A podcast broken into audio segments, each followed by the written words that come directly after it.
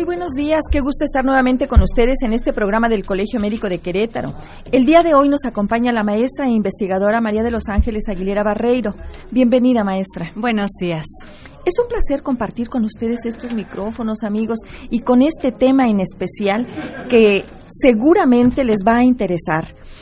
Amigos, les platico. ¿Quién es la maestra María de los Ángeles?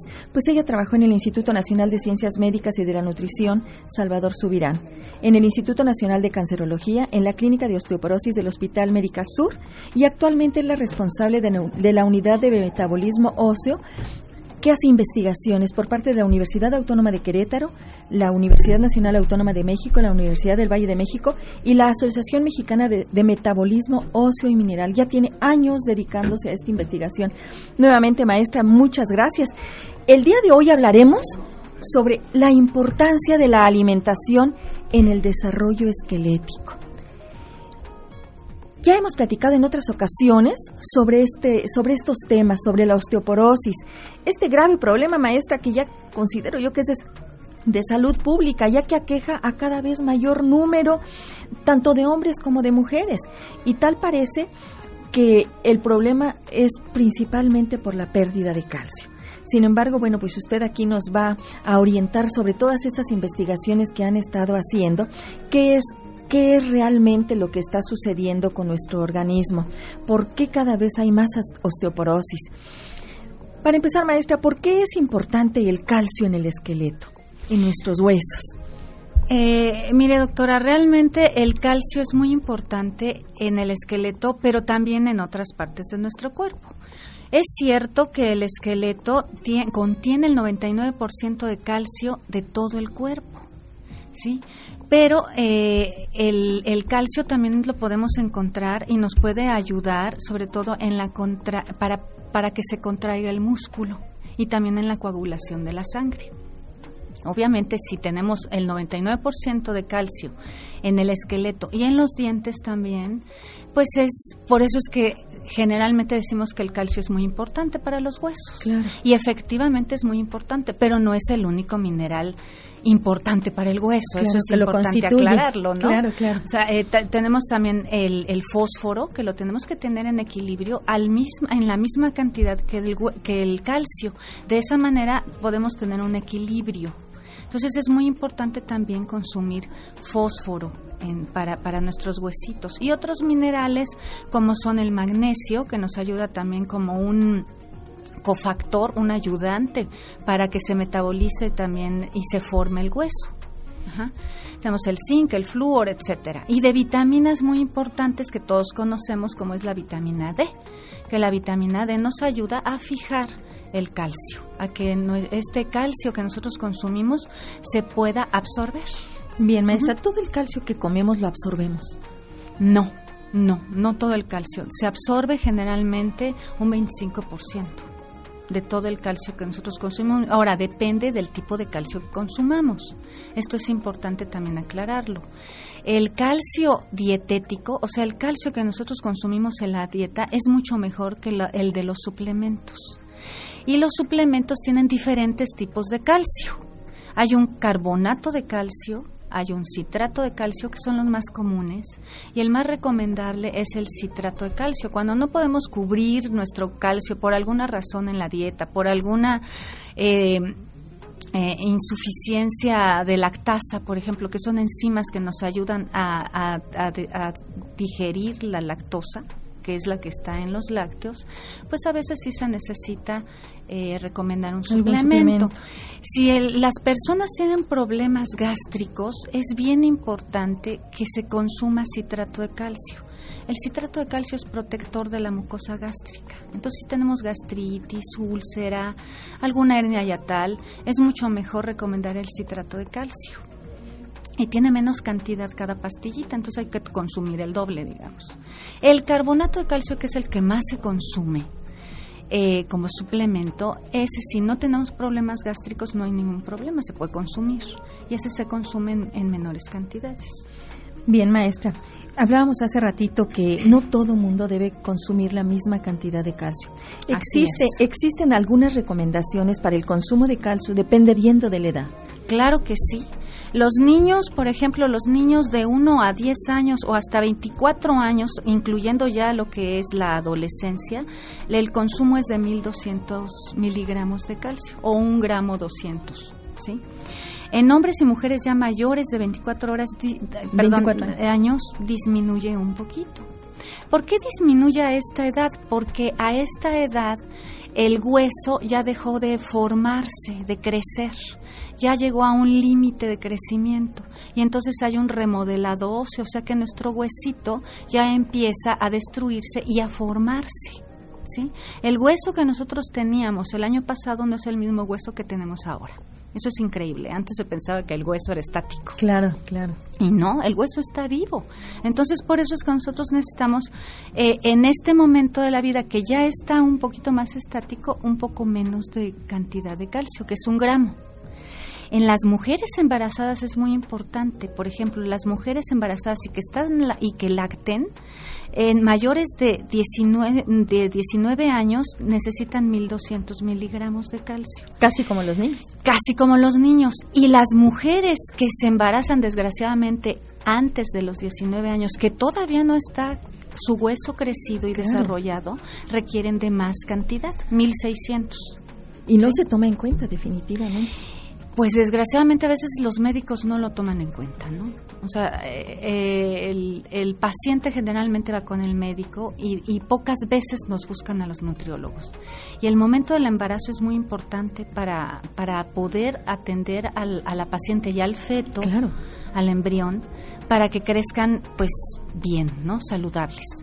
En cuanto a la otra época y etapa de la vida muy importante que es las mujeres posmenopáusicas, la etapa del climaterio, las mujeres que no consumen estrógenos por alguna razón, por miedo, por, por ignorancia, por contraindicación, por contraindicación efectivamente, requieren un poco más de calcio, 1500 miligramos. En cambio, las que sí están consumiendo estrógenos requieren 1000, 1000 igual que la recomendación de un adulto. Entonces sí es muy importante la etapa de la vida y el momento fisiológico que está pasando la persona para que realmente podamos saber qué cantidad de calcio necesita esta persona. Claro. Fíjate, maestra, que, que platicábamos hace ratito que ya hemos tenido este tema en otras ocasiones como osteoporosis. Y la recomendación es hacer la densitometría ósea y habitualmente se hace en las mujeres ya en etapa de climaterio o en la posmenopausia porque sabemos que hay una pérdida acelerada de calcio después de, de, de esta etapa, ¿no? Sin embargo, nos comentabas que las investigaciones que han estado haciendo, que han detectado, coméntaselos a nuestro público, me parece de verdad muy interesante eh, y que lo tomemos en cuenta, en general los médicos y la población en general. Sí, es, es importante recalcar que nosotros generalmente pensamos que la osteoporosis es una enfermedad natural, que conforme nosotros vamos avanzando en la edad, pues es normal que nuestro hueso se vaya debilitando. Que tengamos a los viejitos encorvados, que se fracturen, que estén eh, mal, mal de su, que de, todo se quejen. Y eso no es cierto. No, no es cierto. La osteoporosis se puede prevenir y, y la prevención empieza desde la infancia. Eh, esto no quiere decir que si no, no hicimos la prevención en la infancia, ya no tenemos nada que hacer. No o sea, siempre hay un momento para Siempre hay una oportunidad. Exacto, para poder este, lograr una, una prevención. Eh, nosotros en los estudios que hemos hecho, hemos hecho estudios en mujeres más jóvenes, mujeres desde 30 años. Les hemos hecho sus densitometrías para poder ver si realmente la osteopenia, que es una desmineralización baja en, en su hueso, que todavía no llega a ser osteoporosis, pero que ya es un riesgo de poder presentar la osteoporosis en un futuro. Entonces, mujeres de 30 a 35 años ya presentan un 34% de este tipo de desmineralización o osteopenia que le llamamos. En mujeres actualmente que estamos también eh, estudiando a partir de los 35 hasta los 55, que ya es la etapa del climaterio, seguimos teniendo ese 34% de osteopenia. O sea que tenemos una ventana amplísima de oportunidad. Muy amplia. O sea, hay que empezar a hacernos estudios desde los 30 años, sobre todo si tenemos factores de riesgo. Eso es muy importante. Si tenemos factores de riesgo, es indispensable hacerse una densitometría ósea No este, radiografías, ultrasonidos, ni nada de esto. Una densitometría ósea de dos regiones generalmente. Eh, columna y cadera, que son las dos regiones más que es importantes. la que pedimos siempre, densitometría sea dual de columna y cadera. Exacto. Maestra, ¿qué te parece si vamos a, un corte comercial y nos hablas regresando sobre estos factores de riesgo para osteoporosis? ¿sí? Muy bien, bien amigos, no olviden que esperamos sus llamadas al 215-2236 y 215-2106. Vamos a un corte y regresamos con la maestra María de los Ángeles Aguilar Barreiro. Estamos hablando sobre la importancia de la alimentación para el desarrollo de nuestro esqueleto. Thank you.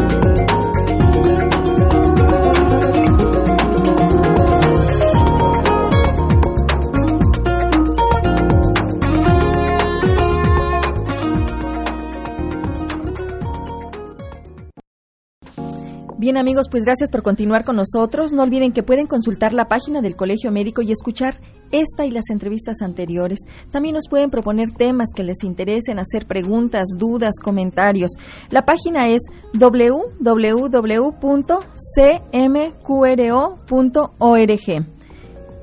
Maestra, nos quedamos antes del corte en que nos ibas a decir los factores de riesgo para osteoporosis. Yo creo que es importante saber qué está pasando con qué factores cuento para poder eh, prevenir que yo tenga osteoporosis con el paso del tiempo. Claro. Mira, los factores de riesgo se dividen en dos, modificables y no modificables. Los que definitivamente no podemos modificar son el sexo. Generalmente la osteoporosis se da lo doble en mujeres que en hombres. Que en hombres. Y esto es por este, la etapa de falta de estrógenos. Es, es, una etapa muy dura en donde el, pico de masa ósea, o sea, nuestros huesos, se vuelven más frágiles, cae mucho. Entonces, si nosotros logramos alimentarnos bien en, en toda nuestra vida, en, en, cuanto a calcio y minerales y vitaminas, vamos a lograr soportar esa etapa. Pero si no, entonces no se logra. Y es cuando podemos caer en la osteopenia o en la osteoporosis. Entonces, las mujeres. Por otro lado, eh, también eh, la raza, la raza blanca somos más susceptibles a tener osteoporosis que por ejemplo las razas negras. Eh, otra situación es la herencia. Desgraciadamente, si tenemos alguien en, nuestra familia, principalmente los padres, sobre todo las mamás o abuelitas, que hayan tenido osteoporosis. A veces no lo sabemos porque es muy nuevo el, el, el detectar, ¿no? El, diagnóstico de osteoporosis es muy nuevo. Pero en realidad este, sabemos si alguien se nos fracturó. Si se fracturó nuestra mamá y tuvo problemas para poder este, soldar su huesito y que se mejorara, se rehabilitara bien, seguramente tenía o tiene osteoporosis. Entonces es una manera de saberlo. Por otro lado, eh, los modificables son muchos más. Los modificables son el alimento, ¿sí? La alimentación. Si nosotros hemos consumido suficientes minerales y vitaminas, no hay problema. Pero si hemos consumido deficiente cantidad de esto, ese es un factor de riesgo muy importante. La otra es un consumo alto en proteínas, fíjate. El consumir grandes cantidades de proteína, que a veces eh, abusamos de las proteínas. ¿Y dónde se encuentra la proteína? ¿En la carne? En la carne. En el huevo. Huevo, leche, queso, pescados, mariscos, etcétera. ¿Sí? Eh, si nosotros consumimos grandes cantidades, eh, es un factor de riesgo porque hace que se tire el calcio por orina. ¿sí? El, lo contrario, el no consumir también proteínas es malo. Sí, o sea, los extremos siempre son malos. Siempre hay que escoger la parte media. Y ahí es en donde a veces no sabemos cuál es la recomendación. Claro, claro. Culturalmente la gente consume más carne porque cree que es la mejor forma de nutrirse. Sí, y no es.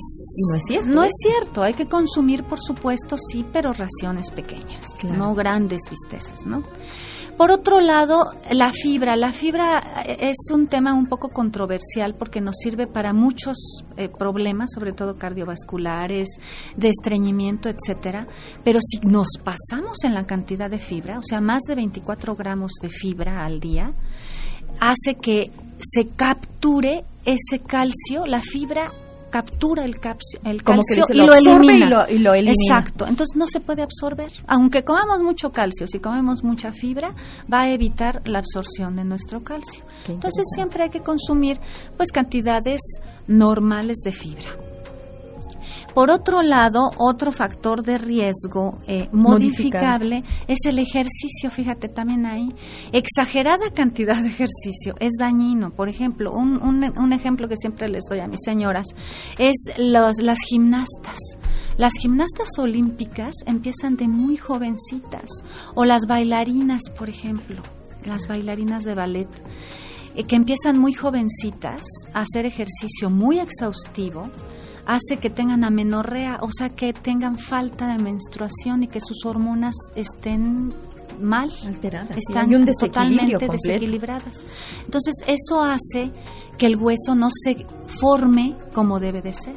Y son chicas que se quedan eh, muy delgaditas, Chiquitas. de hueso frágil y chiquitas, Así es. chaparritas. El otro factor de riesgo es justamente la talla baja. La gente chaparrita tiene un mayor riesgo de tener osteoporosis. Y el, el no hacer ejercicio, el sedentarismo, también por el contrario, también es otro factor de riesgo.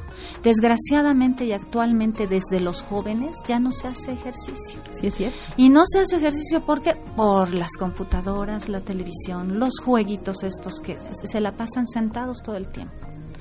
Eh, esto hay que, eh, la recomendación que siempre hacemos to- todas las personas que trabajamos en el área de la salud es que nos activemos. O sea, que hagamos ejercicio sin, eh, sin ser exhaustivo, pero que hagamos ejercicio. Hay que activarnos. Le- nada de que me da flojera y, y, este, y no camino. Claro.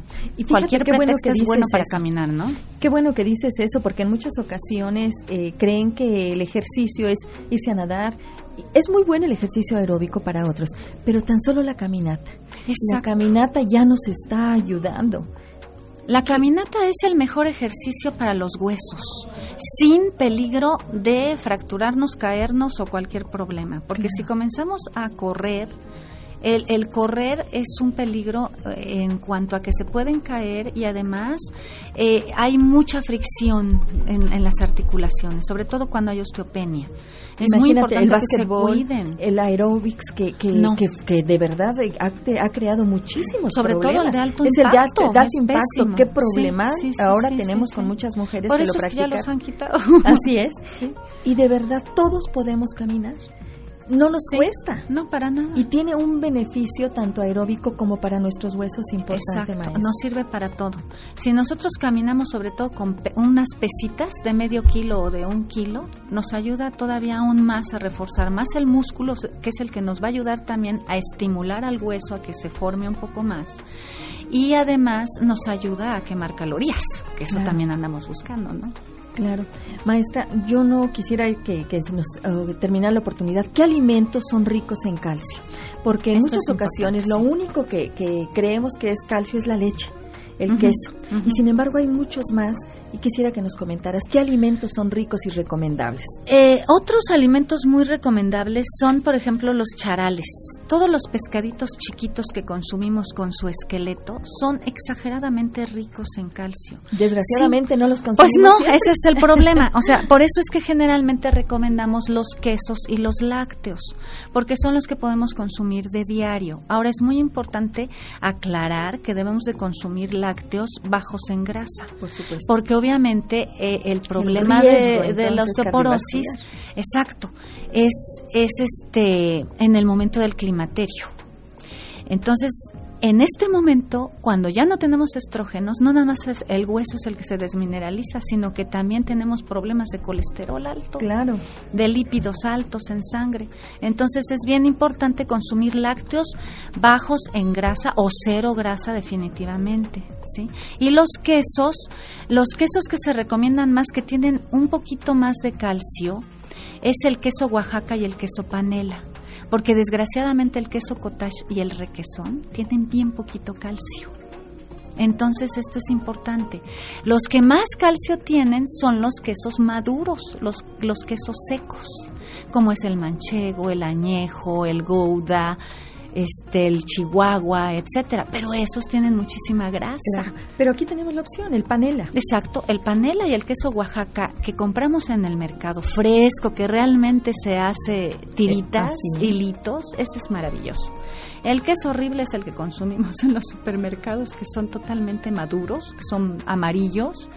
Esos, esos no hay que consumirlos, porque aunque diga que son de Oaxaca, tienen bastante grasa. Claro. Aparte de estos, maestra, nos decías del nopal. A mí ah, quisiera que se los comentaras. Creo que es maravilloso esto que nos estás diciendo en las investigaciones estamos, que han Estamos ahorita realizando justamente una investigación. Ya tenemos un año de seguimiento en dándoles harina de nopal a, a mujeres que tienen osteopenia.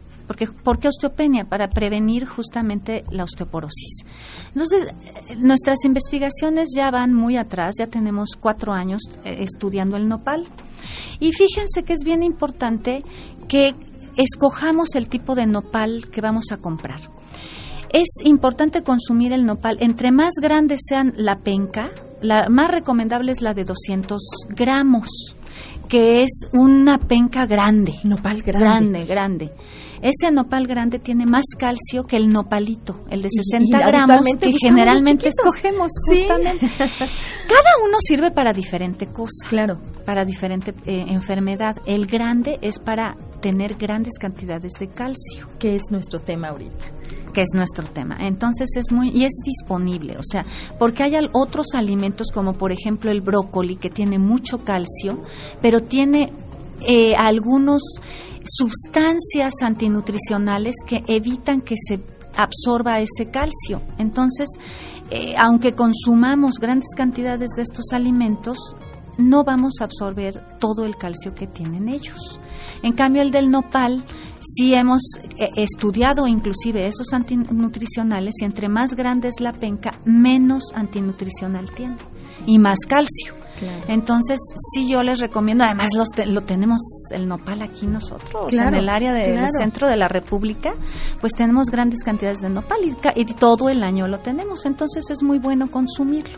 Esa es otra opción muy buena. Y la tortilla, por favor, no dejar de consumirla. Claro por favor, consumir más tortilla que pan. Em, estamos cambiando la, nuestra tortilla tan rica en calcio por nuestro pan refinado de caja y que tiene que no nos aporta prácticamente nada más que lonjitas obesidad. y grasa. Si no se consume todo el calcio por la dieta, es necesario los complementos Sí, claro que sí, claro que sí. Como te comentaba, justamente cuando no se puede cubrir, sobre todo cuando son 1500 miligramos de calcio en la dieta, es un poquito más difícil. Mil miligramos es muy fácil. Con dos vasos de leche y una ración de queso, que es un pedacito de queso de 30 gramos, cubrimos los mil miligramos y no nos preocupamos. Pero si son 1500, tendríamos que comer eh, a lo mejor un poco de charal o el nopal o, este o un poquito más de tortilla que eso sería un poco también peligroso por, por, por las calorías no entonces si pudiéramos tomar en consideración complementos.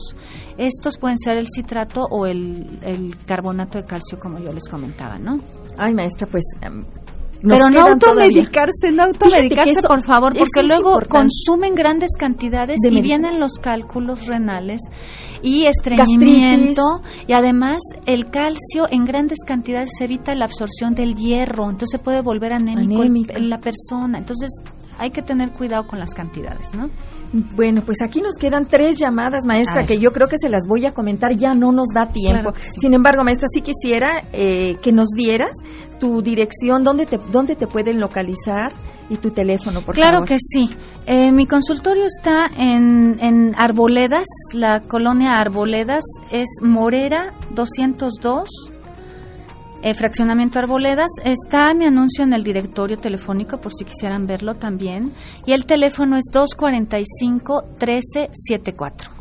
Bien, pues se nos fue el tiempo volando. Realmente nos quedan pendientes aquí. Yo le agradezco a la señora Mina de Jardines de la Hacienda porque te felicita y nos felicita y dice qué importante es esta orientación. A la señora María Salas le prometo que se los voy a contestar a, través de la vía telefónica las preguntas que nos están haciendo. Y a ustedes amigos, no me resta más que agradecer la, la compañía que nos hacen a través de estos micrófonos en Radio Fórmula 1250 de AM. Los espero aquí la próxima semana con otro interesante tema. Yo soy la doctora Irma Quintanilla González. Que pasen un excelente y, y feliz fin de semana.